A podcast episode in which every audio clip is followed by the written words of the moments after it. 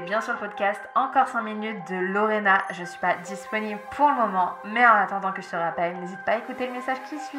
Bisous Hola, dans ce podcast, j'aimerais vous parler de points qui, selon moi, vont être vraiment essentiels pour réussir sur Instagram en 2024 à vivre de son business. L'un des premiers points, c'est vraiment l'aspect communauté vis abonné.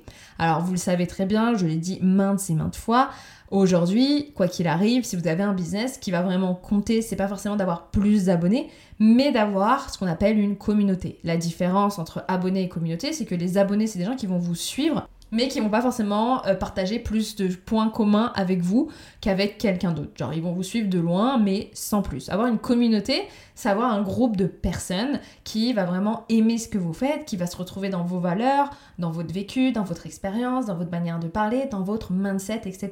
Et ce qui est important à savoir, vous qui m'écoutez, c'est que même si aujourd'hui vous avez par exemple euh, que 500 abonnés entre gros guillemets, vous pouvez quand même dès maintenant créer ce qu'on appelle une communauté parce qu'il n'y a pas besoin d'avoir 10 000 abonnés ni même 1000 abonnés pour créer une communauté. On peut commencer dès maintenant. Et ça, c'est vraiment l'une des erreurs que je vois tout le temps, c'est que je vais avoir des personnes qui vont avoir pas mal d'abonnés, en tout cas un nombre d'abonnés qui suffit pour déjà générer ses premiers euros, voire vivre de manière assez confortable, mais pourtant ils n'y arrivent pas.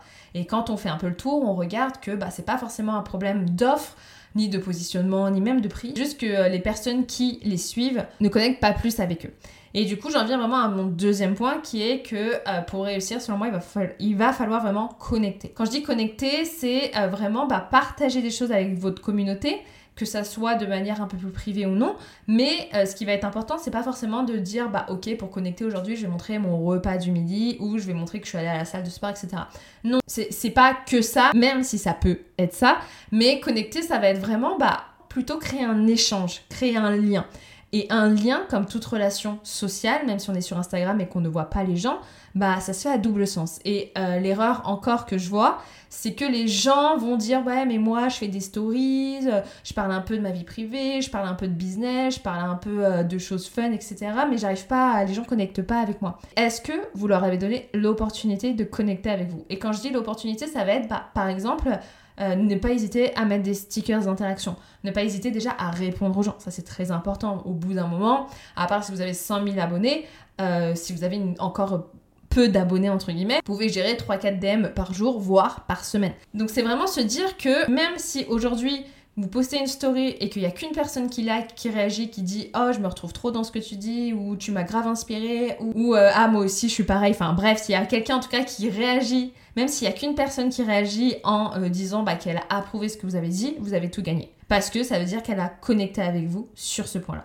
Donc si aujourd'hui vous n'avez pas ou très peu de réactions dans vos DM, demandez-vous déjà si vous connectez de la bonne manière et si vous permettez aux gens d'être ouverts à la discussion. Un petit tips que je pourrais vous donner, qui est en lien avec la communauté, ça va être de ne pas hésiter à créer un canal externe, ça fait peur. Alors moi les gars, quand j'ai sorti mon canal Telegram, comment vous dire que je me pissais dessus, mais littéralement, dans ma tête, j'étais là, voilà, on va avoir quatre personnes en mode euh, c'est chaud, enfin voilà, j'étais gênée quoi. Je, j'ai honte de dire que, j'ai, que j'avais honte, mais j'avais honte, vraiment j'avais honte de me dire, bah ça va faire un flop.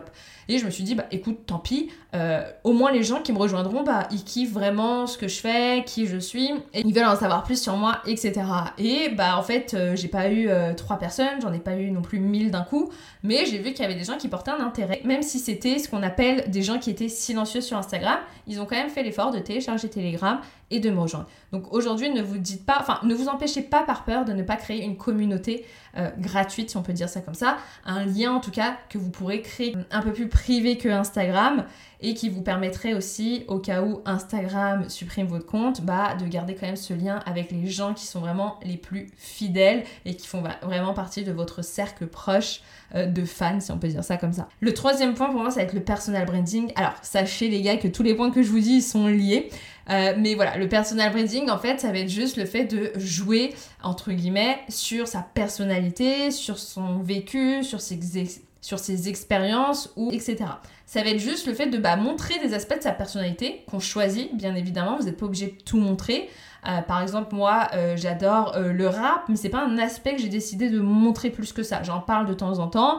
Après, c'est pas quelque chose que j'ai voulu mettre en avant. Par contre, mon côté un peu plus sportif, no pain no gain, c'est quelque chose que j'adore. Je trouve que c'est intéressant d'en parler parce que c'est quelque chose qui fait partie de moi, de ma personnalité, mais aussi parce que je trouve que c'est un lien avec le business. En tout cas, j'arrive à faire un lien de mon côté. Bref, en tout cas, le personal branding, encore une fois, il n'y a pas de règles. Vous pouvez très bien parler, par exemple, du fait que vous êtes divorcé si euh, votre cible c'est les mamans divorcées et que vous vendez peut-être un coaching pour aider les femmes à se remettre d'un divorce. Vous voyez ce que je veux dire? Donc c'est pour ça qu'il n'y a pas euh, de roadmap précise de la, du personal branding parce que justement le personal branding c'est quelque chose qui est personnel. Et donc comme le personal branding c'est en fait votre marque personnelle, vous ne pouvez pas voler la personnalité de quelqu'un et c'est là toute la richesse et la puissance du personal branding depuis quelques années et encore plus selon moi dans les années à venir, c'est que le personal branding va être vraiment propre à chacun. Et le dernier point, c'est encore très lié à ce que je viens de vous dire, c'est l'authenticité. Parce que pour moi, sans authenticité, vous pouvez créer la communauté que vous voulez, en faire un Slack, en faire un Telegram, euh, faire des stories Arma Connexion, euh, du personal branding, etc. Si ça sonne fake et que vous mentez à votre communauté, ça se ressentira d'une manière ou d'une autre. Vous allez fake it until you make it, vous allez peut-être réussir sur quelques mois, quelques semaines, voire quelques années, mais je vous assure